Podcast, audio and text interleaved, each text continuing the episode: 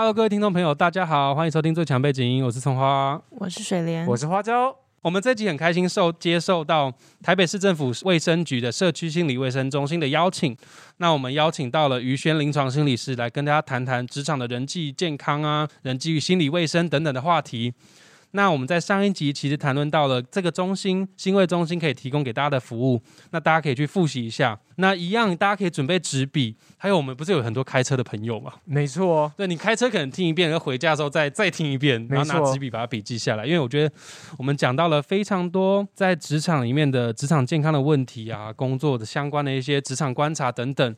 那我们今天这一集呢，还是哎，我们先欢迎我们的于轩心理师。Hello，大家好，我是宇轩心理师。我们这一集是要谈论的是，因为我们上一集不是讲到我们在职场的观察吗？有讨好型人格啊，还有一些雷包啊、不粘锅或是热心助人的、真的很有能力的人等等的这些同事嘛，或是主管等等的。我们今天这集就要来谈一谈，为什么我们要去，为什么我前面要去观察这些事情嘛，然后检视一下，哇，我万一我是里面的人怎么办？嗯，我又不跟，我又不知道我该寻求什么样的帮助，或是说，哇，万一看到职场上有哪些他真的过于偏激，像是或是像是水莲他的同事之前遭遇到比较大的庞大的压力和挫折感的话，我们能提供他什么帮助？对，能让他借由什么样的管道去，嗯，改善自己的状态？那这样子，我先问一个问题啊，如果你们遇到这种同事，你们会想帮助他吗？还是会看我们上一集讲到那各个类型不同的应对方法？我会想帮助啊，不管是哪一种类型的人嘛，我都会想要了解他们到底是为什么会变成这个样子，嗯，或者这他是什么样的事情造成他现在这样子跟大家的相处模式？那你是基于好同事的情谊，还是你没有为什么就想帮助他？呃，如果本来就是朋友，那当然是就是好同事。但是如果不熟的话，我就是好奇，因为我觉得双子座嘛，我就好纯好奇，说他为什么会这样。对对对，但是了解到一个程度，如果说我觉得我能够帮助他，我还是会想帮助他。嗯，对。那你蛮善良的，我是善良的人呢。因为像我不会想帮助这些人。哦，你就觉得那是他自己应该要顾好自己的事情。对我是比较自私啦。我自私归自私，但我不会去影响别人。但如果你现在知道有这些管道，然后你看到的话，你会跟他说吗？还是我会辗转让他知道？我不会直接跟他说。如果跟这个人不熟的话，嗯嗯嗯，我可能会跟我的主管说，因为我主管是属于热心助人型的哦。我会跟我的主管说，然后跟他说有，哎，我观察到了这个现象。哎，那我好像又知道有什么救助管道，这样也很 OK 啊。对我比较属于这种人，因为如果你跟你的同事不是很熟，可是你就直接给他讲有这样的管道，好像也怪怪的。对对对，就觉得就要是我是那个同事，我就想说你干嘛？所以你要谁呀？所以你要先了解为什么他会遭遇这样子的困境。嗯嗯，对，嗯，我觉得如果你跟这个同事不熟，我相信有些人是跟这同事不熟，可是又好像没有交恶到什么地方，可是他好像出现困难，可以用跟主管讲的方式。好像也是啊，基于人的良善的本意，好像还是要协助他一下。对对对，可是勒索自己。但我觉得还是要看主管的特质啊。我就是要讲这件事情，主因为主管有些是好的，那你可以去说；如果不好的话，哦，那主管会说那是些问题。对啊，有一些主管就觉得那是不关他的事。也是对啊，好难，好像觉得哦，人际关系是很复杂的，是每个以后每个部门都要。其实都应该要有心理部门，每个公司啊，应该都要有。其实这部分有点想要跟大家在呃说明跟宣导的。其实现在在每一间事业单位里面，它应该都。被政府要求，有要求，其实是要举办类似这种像心理健康啊，或者是呃照顾员工心理健康的这些活动啦。所以呃，其实大家可以去试着打听一下，从你们的人资或者是治安部门去问看看，是不是有一个方案叫做员工协助方案。在这个员工协助方案，对它的英文简称是 EAP。那在这个方案里面，它其实提供的不只是心理健康的。资源，呃，他可能还可以提供一些经济或者是法律咨询的服务。嗯，因为就如果说抢你的饭碗，因为有些时候，如果说我们可能会呃有一些法律的纠纷，好了，因为之前我在呃接接案的时候，就有遇到一个员工，他可能就是有遇到一些自己自己生活中啦，有遇到一些。问题跟困难，那是跟法律相关的。那其实他就会比较不知道说他该找谁，他可能也没有钱请大律师来帮他解决这个问题。对，所以这个时候他可能就可以去寻求他们部门里面是不是有这样子的服务，因为有时候一如果公司够大，可能就可以有补助。就是有几次的咨询服务，然后如果你是希希望可以接受心理咨商的话，假设这个公司它跟外面的治疗所或是哪个机构有合作，它或许是可以提供大概两到三次或者甚至六到八次的咨询，它而且都是免费的。这我真的不知道哎。那我们公司应该要有哎，我们公司也应该要有 那么大。我相信大公司都有，我会去查一下。因为我连我之前的，我之前阳光基金会工作嘛，你一定有啊，对啊，因为你是都会有，嗯，连我们那时候好像都会有快要三四次免费哦，嗯，然后就是员工如果真的就算三四次做不完，你继续做，他还是优惠的优惠的价钱，因为他希望是照顾到员工的心理健康，嗯，你能回到职场上继续帮助这间公司，就是达到呃更好的目标。对对对，员工好，公司整体才会好啊。对啊，嗯，但是我觉得这边还有另外一个点要呼吁大家，我觉得这个很重要，是因为我们都不断的在检视被害者嘛。对，我们前面讲不是一直在讨论说 有哪些雷同事啊，都是我们我们都是属于呃观察的那一方嘛。嗯，但是其实更重要的是另外一面，我们要不要检视一下自己有没有一些加害的行为？哦，对，对，我们会不知不不知不觉之中造成了他会有这样的人格产生。啊，不不是人格啊，这样的行为反应，对，因为会会不会说我们都在不断的检讨别人，然后反而变得我们其实自己是加害者？我觉得就是你在跟别人，比如说你知道这个人是怎么样的形态的人，嗯，如果说已经开始在跟别人讨论说，哎，他怎么这样子的时候，那那时候你就有可能是加害者了。对，因为万一讨论的事情又传到他耳朵里面对对对，那你可能就影响到别人对他的看法。对对对，然后你们就定型了他是怎么样的人，你就是啊，他就是雷包，那我们以后就是他就是雷包了，你不能再讲第二而且很常有人就会觉得自己讲过的话就是那样子，他不太会为自己做说过的话，就是可能会去反悔或是道歉，很难啊，因为伤害之后造成泼出去的水，对，所以真的是要谨言慎行，不要有可能自己下意识。会去伤害到某个人，但其实你不知道。嗯，对。我们接下来会有一些检视的方法，看一下说自己是不是有产生这样的行为，或者说发现一下自己是不是就是那个雷包，或是有没有一些征兆啊，可以去检视一下。那或是说，万一我们成为这样令人讨人厌的携带的话，该怎么办？携带就是那些比较不受欢迎的同事的代称，对 我们发明的。对，里面有几个方法可以让自己看一下，说自己有没有一些征兆产生啊？我自己是列了三个，然后我想要跟你们讨论一下，你们同不同意这个列法？OK，第一个是在职场，你发现你被孤立，开始慢慢被孤立，就是很多事情好像都不会想到你啊，例如同事订东西、订午餐、买午餐、订下午茶之类的，或是开会也都不会想到你或叫你。就这种被孤立的样状态哦，这种事情在我们这边是天天发生的。你们是你们是职场霸凌公司？对啊，我们我我要讲我们公司的人就是非常的多样化，就是真的什么样子的人都有，真的。对，所以也会有这种发起说不要找谁一起订便当的这种国中生，你就连订便当都说不要找他，对，或者是他就是带了很多食物零食来，嗯，但是就是永远有一个人不会被 Q 到说一起来吃。这很明显吧？很明显，这对他的心理创伤会很大。或者是，就有时候，有时候还会，就是那个人就觉得说，他带给大家吃，那我应该也可以吃。他就走进来，想要就是拿一块饼干的时候，那个人就会说：“哎，这个你不能吃。”这太明显了！天哪，这个好直接哦。对，这个就是真的有一点霸凌。但是其他人能做什么样的反应呢？你也没有办法，就是啊，没就给他吃啊，你也你也我也不行，我也不能偷偷包一点，说不，那也不是我的东西啊。对啊，就是如果说我们遇到这样子的职场困扰的话，要怎么解决，或者是要怎么面对？嗯，因为我觉得这个职场霸凌的氛围应该不是一天两天就形成的啦，它应该是有一些故事才会变成这样。那我觉得很容易在不管是学校系统里面，或者是在职场里面，可能。当这种霸凌或需要被分化的情况出现的时候，主要的就是他们可能都会有一些同盟或结盟的动力出现，就是会有人附和了。对，嗯。就不管是附和，或者是有些人不敢说，对，对他没有办法去帮忙做些什么，那就会让这个分化变得或者是对立变得更明显一些。嗯。对，对，所以我觉得可能，当然，如果说你希望自己的角色是比较中立的话，嗯。或许可以有机会一一部分是跟呃产生对立的这一个人去聊聊，诶，他对于另外一个人的想法是什么，以及说就是可以去。试着看看，因为我觉得有时候这还还是牵涉到你跟这个人的交情，嗯对因为你你可以说些什么，你不能说些什么。那如果你是没有办法说些什么的话，我觉得或许可以回过头来，那个被所谓被霸凌的人，可以多去关心他，不一定是要帮他伸张正义，可是我觉得去关心他的处境，关心他的情绪，或许是我们可以做的事情。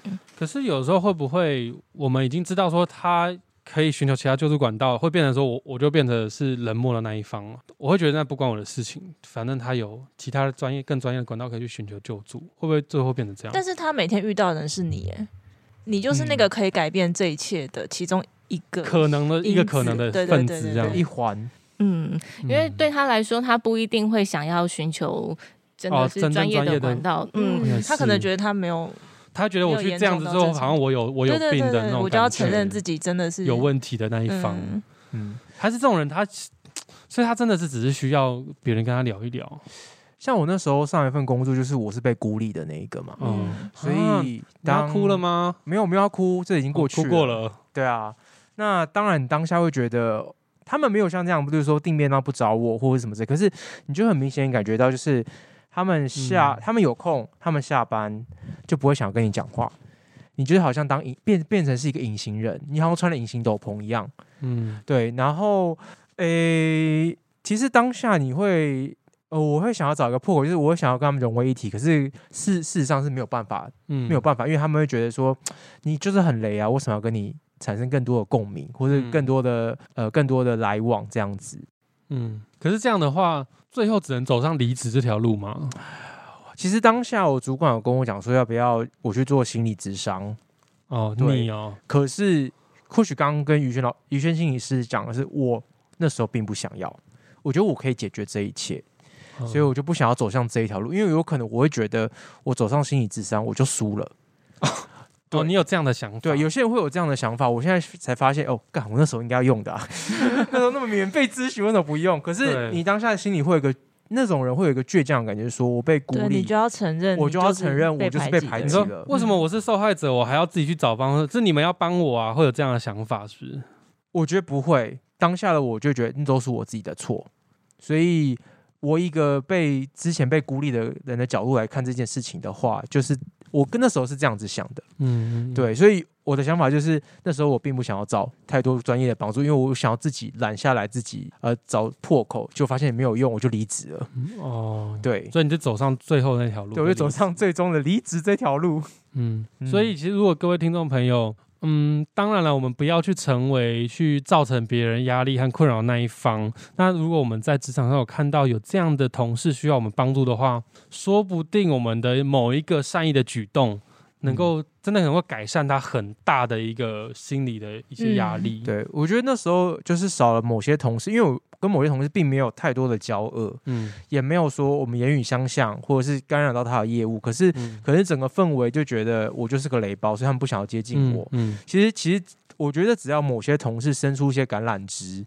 教我，或者是跟我讲说我现在的心情是什么，说不定我会继续待在那份工作，或是哪？里可以做得更好。可是我想问一下，那个于轩心理师，这种通常遇到这种状况，他有办法重新再来过吗？因为当他的这样的负面印象已经植入在每个人的脑海里面了，嗯，他有办法洗白吗？或是说重新建立起他自己的个人品牌？对，因为我觉得当这个孤被孤立的状况出现的时候，当然我们可以先去更厘清说，到底这是怎么发生的？是嗯因为我真的之前可能发生什么事情，做了什么让别人觉得很雷的地方吗？嗯那这部分当然可以自己去做一些工作上的调整，或是寻求帮助，不管是找主管或者找自己的小主管都可以。那当然，我觉得一部分是他自己可以试着去想想，哎，我。现在这份工作是否真的呃适任，嗯，然后我可以做些什么调整。如果其实已经努力调整了，但是没有办法的话，或许可以再思考一下，诶，那继续待下来的呃原因。还还有那么充足吗？或者是说，呃，那那我觉得另外一部分可能就是环境还是需要做一些改变啦。例如，就像刚才说的，感有人递出感染枝的话，会让自己知道说，哎，我在这里其实还是有人在意我的，有人重视我的。因为当一个地方已经没有人在意你了，甚至把你当空气。何必继续留下？我觉得在那边那个环境里面也是很不健康的。如果他没有办法改变的话，离开或许是一个不错的选择。对，评估一下环境，因为有的时候可能真的不是我们的问题，不完全是我们的问题。那既然我已经愿意做出改变，可是周遭旁人却没有因为看没却没有看到我的改变，而他们自己也改变自己的态度的时候。没错，那可能就是不要再留恋在这个地方。我们可能真的没有必要，真的要在一起。对，在讲这 个，他在讲人跟感情一样，对啊，是蛮像的，蛮像的。真的，真的，就这个环境对你这么不友善，那你就离开嘛。嗯，就是何必单恋一枝花的概念。对，对，对，对，对。嗯，刚刚讲的是被孤立，其实下一个也其实也跟被孤立类似的情况。只这个，我我以以前一直以为这只会发生在那个知识还不够成熟的那种国中生、国小生的那个社交环境里面。可是我后来发现，其实，在职场上也是会有这样蛮多这样的情况，就是那个行动真空机的，就有时候讲话讲一讲，你们在聊天，然后突然有人过来，他就把当当当下的空气直接抽光了。这个。我们公司也有啊，也有。你们公司好棒哦！我们公司比较常发生在主管身上啊，是啊，对，因为我们既然有这样形形色色的人，当然讨厌主管的人也很多。你就会自己分类说，哦，这个主管比较好讲话，那个主管我我就是跟他合不来，然后大家就会一起集体的，就是排挤主管，有一点排挤主管，然后。只要主管一走过来，大家刚刚讲的事情或做的事情，全部都停下手边的工作，就散掉了。也不会散掉，因为不能散，因为主管就在那里，他散掉太明显了。但是大家就会突然就是话题就终止了，对，就就会很安静，然后做自己的事，都不聊不聊天。天哪，这主管是是这个时候的心理阴影面积到多大？就是菜市场突然变图书馆的概念。没有，主管不一定会发现啊，他就觉得大家很乖。都在做事，那就还好，因为我们可能远远的看到他走过来，就会就是：“哎，来了来了。”就提前结束。对，就是会突然就变得很谨慎这样子。那这个这个事，我就觉得还好。但是这个我觉得不好哎，因为大家就是不喜欢这个主管，因为其实主管在发布命令啊，或者是想要我们做什么事情的时候，我们是表面上看起来都 OK，但其实他一离开，私底下就会被骂的很惨。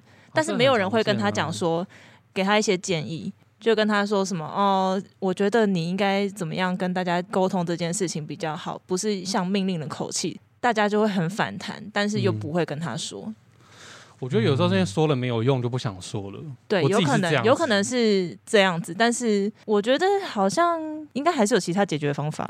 嗯，其实来做心理咨商也很多都是主管，嗯，他们其实虽然好像表面上看不出来他有什么反应，或者是好像他不知道其实自己被霸凌、被讨厌了，但实际上他都还是可以听到一些风声的。对对对。但是碍于这个职位的压力，或者是他必须要。呃，处在一个他就是有权威的那个角色里面，他不能去，也不能去承认，对，不能去说，哎，去好像变得说要去讨好他的员工，这会变得很怪，对，对，所以对他来说，他可能只能盯在那边，他反而更不知道怎么去求助，因为如果他当他去求助的时候，好像代表他不是一个好主管，嗯，好像那个面子拉不下来，对啊，就是我觉得主管很少会去示弱这件事情，对，嗯，对他们会就是像刚刚说的，他会有一个。他为了自己的面子，他都已经当到主管了，然后还我怎么可以低头去求别人？对啊，这种感觉，或者是你要去倾听你下下层员工的意见，也很奇怪。我是主管，我还要听你的意见，这样子，这种就是有一个太绝对上对下的关系，有一点，嗯，所以这可能会跟我们很多的呃中小企业。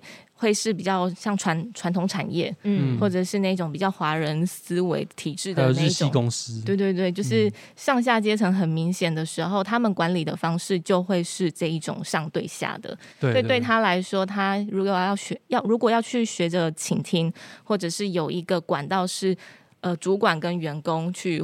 互相交流的时间就可能会比较少一些，所以我们也会不断的去呃宣导这部分是，诶，是不是在公司内部，我们一样还是有有一句话，可能大家听了会觉得。无感或者是有点不屑的是，员工是公司里面最重要的资产。嗯，对，这句话其实我刚才翻白眼。对，大家都会公司很爱讲，没错。可是实际上到底有没有做到这件事情？我觉得可能都目前有些公司做的不错，有些公司可能做的还没有到位。对啦，我我会翻白眼是因为公司会讲不会做。所以才会翻白眼呢。他们的确是把你当，但这件事情其实很真的很重要，这真的很重要。但他就是纯粹把你当可使用资产。对啊，把你榨干，并没有把你当成一份子。没错。当然，有些主有些人可能也会说，员工是我们一家人，然后一家人就要多做一些什么了，不行。对，可是我觉得实际上可不可以做到这件事情，就是这个 slogan 很好，但是要做到就是去倾听跟了解到底下属有什么样的想法，然后做一些。呃，调整、微调，我觉得只要有愿意去倾听，光这个步骤就很重要了。所以对主管来说，当他愿意去倾听员工说想要说些什么的时候，或许会是个解套的方式。嗯，那我好奇，是那个台北市政府有在做这些事情吗？就是呃，介入到企业之间，建立这样的友善的桥梁。会，因为其实我们也可以提供很多跟呃，就是刚才说的 EAP 员工协助方案相关的一些资源。那我们也会邀请很多专门在做这种职场友善或职场心理健康的。心理师跟顾问有这一群专家可以提供企业去做申请，例如说他们想要办讲座啊，或者是他们想要转介个案去做心理咨询，我觉得这一些都是我们可以帮忙提供跟去媒合的部分啦，都会是我们工作的范畴。嗯，这样听起来资源是蛮多的啊，其实有很多方式都可以转接到心理卫生中心这边。嗯嗯，只是看公司愿不愿意去做这件事情而已。或人资部门那些他们应该要做的一些方案，嗯，其实好像人资是也会有配置心理师在里面，好像有有吗？水莲，你们公司有不会啊？嗯，这是分开的哦，是分开，可能委外合作之类的。对，如果够大的话，可能就会他们会把。呃，这种心理资源就纳到他们自己体制里面，像台积电，它其实都会有心理师的人员配置，有，就每个厂区会有几个心理师，他们有，他们有，就是够大的话啦。那当然，我觉得有些时候这个会建立在员工跟公司的信任度上，即使里面有心理师，他可能也不敢去讲，对他很担心各公司里面的心理师，谁敢去？就是公司的那个什么那种廖北亚那种，就结果是。董事长在那边听，可是照以以心理师的职业道德来讲，他不应该把所有任何个案的资料或资讯都给任何人知道。嗯，没错，是这样。没错，因为我之前有个朋友，他是台积电的心理智商师，可是他基本上都不会跟任何人讲公司的事情。不行啊，那个对。处罚犯法，嗯，所以基本上我觉得大家要相信，就是你把事情跟心理师讲的时候，心理师不会，应该是不会把你的事情讲出去的。他就是真的是在专门帮你做心理治疗，帮你做咨询，为你带来心理健康的人。信任感啊，要有信任感。我觉得没关系啊，反正大家只要找一个自己信任的管道，然后去做这件事情就好了，不管在哪里。也哦，你说找朋友也可以。对啊，对啊，对啊，就是你自己相信，你觉得可以让自己更好的管道。对，但是我觉得是放下一个成见，是说我去寻求帮助，我就是真的有问题什么。对。但是我我说要放下这个成见啊，这是一件比较错误的想法。就真的有什么事情，可能就找别人聊天呐，或是收听我们节目啊。置入的好自然的。或是有，其实还是有很多公开的资源可以让我们去巡查。还好现在网络算发达，所以网络上网查其实也不难去寻求这些事情。嗯，因为像以前这样的话，很难想象以前这些资源要怎么被大家知道啊？电视广告吗？还是什么？嗯，电视应该电视很少了。因为其实我我的意思是想表达说，现在网络这么发达，我们这些很多的资源在网络上都可以查得到，大家也不要。害羞或觉得难为情，去去寻求正当的帮助和协助，或是说你觉得有的时候觉得自己还没有必要走到这一步的话，我们可以分享一些比较健康的啊，或是比较正当的一些舒压的管道，可以给大家参考一下啦。像我们前面有一集不是在聊听音乐吗？嗯嗯像我有时候压力很大，我听没有歌词的音乐可以让我分散我的注意力嘛。那我觉得这也是让我自己休息的一个方式。所以听音乐，它其实是有一个有趣的疗法。哎，我想问一下于轩心理师，你们在音乐疗法嘛，对有没有音乐疗法？有，因为其实我们传统上可能嗯都会是谈话式对对对对的心对对对理治疗或心理咨商，但是其实呃，在现在的咨商或治疗学派里面，其实有很多都是走比较表达性艺术的方式。嗯那表达性艺术的方式可能会就是像音乐治疗、艺术治疗、舞蹈治疗。都会是一种，然后我们也有一种类型叫沙游治疗，哦沙游对沙游治疗可。能会比较多，会是在呃儿童会使用，但成人其实也都可以的。是哪哪两个？沙子的沙，子的沙。游戏的游。哦哦哦，对，嗯，就是可能会有很多的玩偶，哦，嗯，很多的玩偶让你去摆一个沙盘，对，或者是让你自由的呃联想或自由的运用这一些素材去做一些排列。那我觉得这一些都是可以帮助我们，因为有些人可能他不太善于表达，嗯或者是说他可能比较没有办法那么快速的去接触到自己的情绪。跟内在状态的时候，他可能需要透过一些投射的方式，或比较象征性的方式，来表达出他内在的感受。去转移他当下原本纠结的那个点，转移他的注意力，放在另外一块让他放松舒压的管道。对，因为像听音乐就是一种，例如说这首音乐的曲调，如果它是很符合我现在的心境的时候，对对有可能它就会产生一种共鸣，虽然你讲不出来，或者是那一首曲子的歌词，它很能讲中你的心声。那有些人听一听就开始哭了，跟我们这就是这个道理。对，第八十集 大家一定要听一下，对，偷偷在置入。对，就是在听歌的途中找到一个共感，哇，他懂我，他了解我，嗯，说不定也不需要做其他的事情，我就被疗愈到了。嗯那我原本在意的点，想说，哎，他了解我，那我原本在意的点就化解了。你们还有分享，还要分享哪些舒压管道？其实运动也是一个啊，上次水莲好像有提到，运动是不是有比较科学的解释？它会刺激脑内脑内啡的滋那个分泌嘛？对，脑内啡或者是我们说脑中多巴胺的一些、呃激素，对，所以因为多巴胺或者是血清素这一些都跟我们所谓说有忧郁症患者，他们嗯脑内的那个化学物质不平衡，就是这两种多巴胺跟血清素。哦对，所以运动的时候，它可以激发这一些激素的产生。嗯对，所以其实当那个激素达到平衡的时候，心境就会比较平静一些。所以很多人都会说，哎、我好像跑完步之后会觉得心情比较放松，甚至比较愉悦一些，嗯就是这个道理。哎、那我很厉害，我已经一年没有运动了，可是我还没有忧郁，食物里面也可以补充啊，难怪多吃东西也可以。找到了。食物是哪些食物可以？其实我觉得基本上就是营养师会提供那些健康食物，哦都是可以增加我们就是这这种化学物质的平衡。那例如说，有些人可能会说吃香蕉啊，也可以帮助你心心情或者是睡眠上比较稳定一些。嗯水果类的，然后当然刺激性的食物是一定不太行的啦。对、例如说炸的，对。然后辣的对。这种东西，没错，啊，所以是大家也不要本末倒置，想对。说我不运动，那我就一直吃，我靠吃解决就好了。会造成另外一个恶性循环哦。嗯，不过我觉得很多人舒压广告，也就是透过假日，例如说去旅游，或者去嗯爬山，嗯，或去呃观看自然风景，就是看到更壮丽的景色的时候，就让自己心情更平静，然后把哦烦恼暂时抛到九霄云外去。其实共同点好像都是转换一个环境对换一个环境转移注意力，好像就是一个比较核心的一个点。运动的话是让自己的内分泌产生变化嘛，嗯，嗯，然后比如说听音乐啊，或是还是听音乐，其实也会刺激脑内分泌什么脑中的素质改变。其实这个在研究上应该也是成立的。嗯，因为有些时候我们在呃听东西或者是接受任何刺激的时候，我们大脑都是会有反应跟运作的。对对，所以这一些都是有机会让我们心情上会产生一些转变。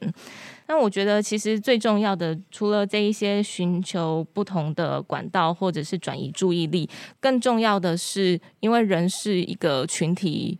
动物嘛，所以我们还蛮需要很多社会的支持。嗯所以有些时候我们可能会希望，可能跟朋友在一起会觉得开心一点，或跟家人在一起，嗯呃，会比较有那一种幸福感出现的时候，其实代表着就是我们有一些社会哦社会性的互动，对人际互动的这个机会，其实让我们感觉到自己的存在。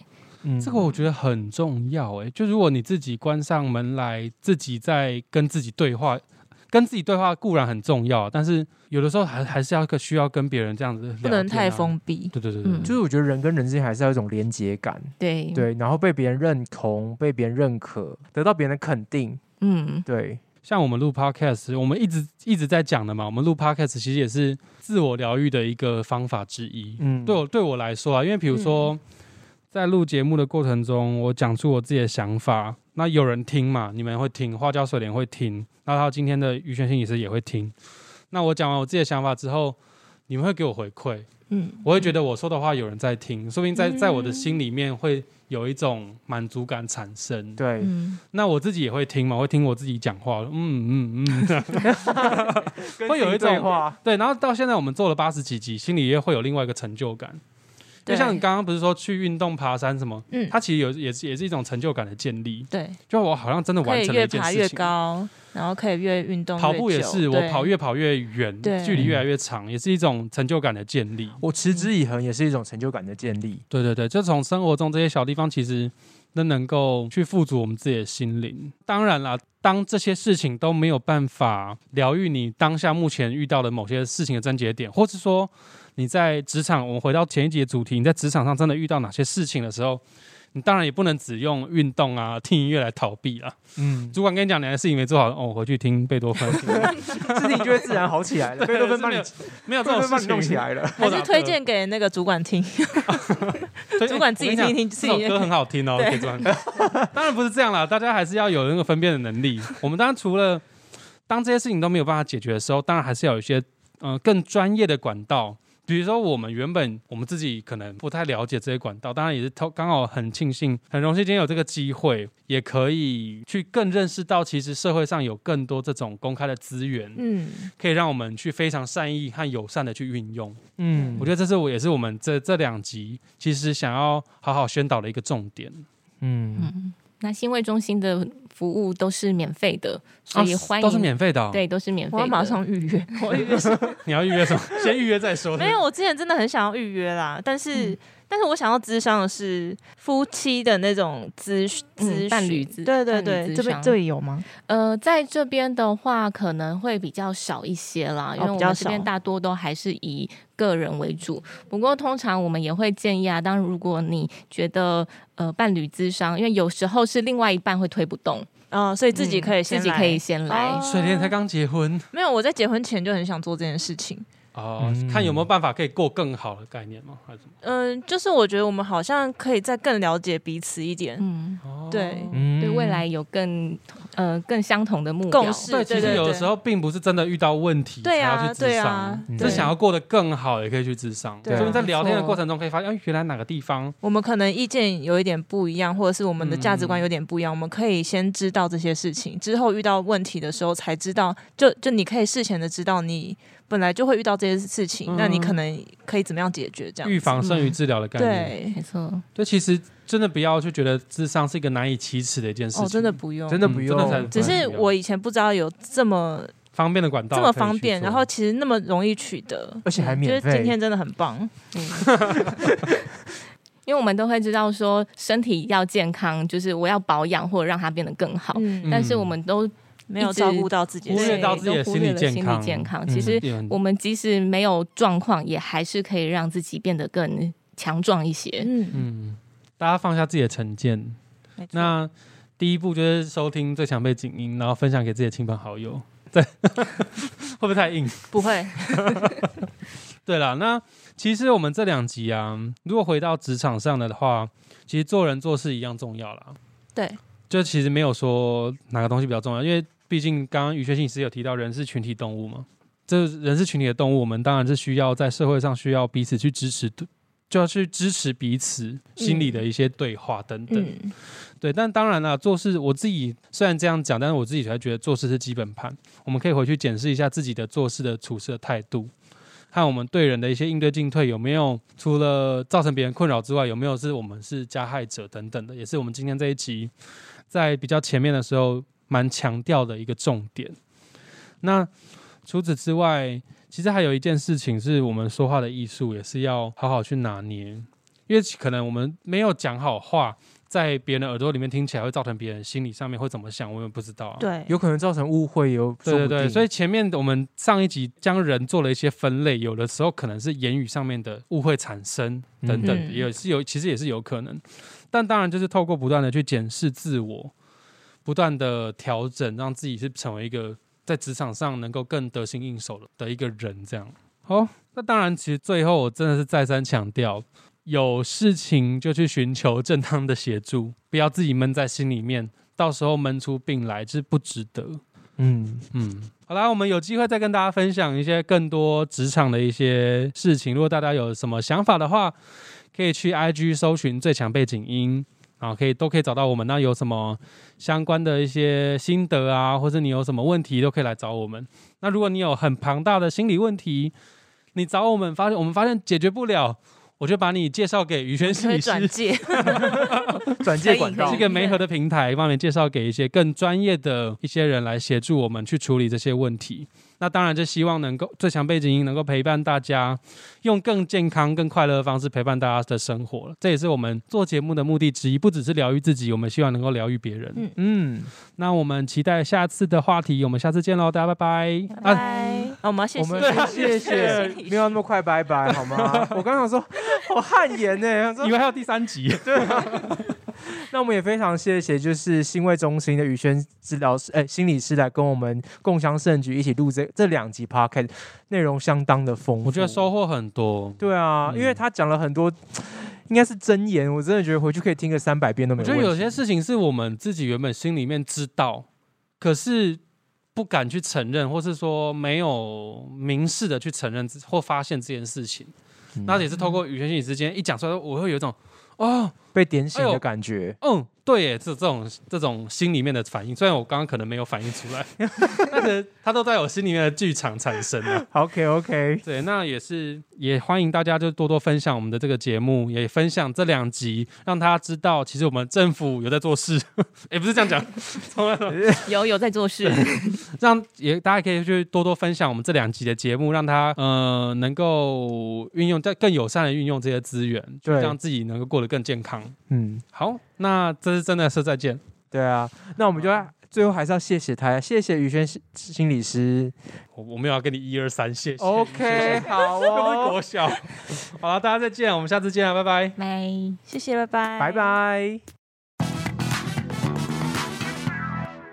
今天这一集呢，是我们上一集的下集。当当当，那跟大家简介一下，我们上一集很开心，我们这一次的录音计划很开心的要受到台北市政府社区心理卫生，喂，很开心的揭示。太长了，好了，我念我念我念，我这一段我要把它放到那个后面的那个彩蛋里面，每一集最后的彩蛋。我们这集很开心受接受到台北市政府卫生局的社区心理卫生中心的邀请。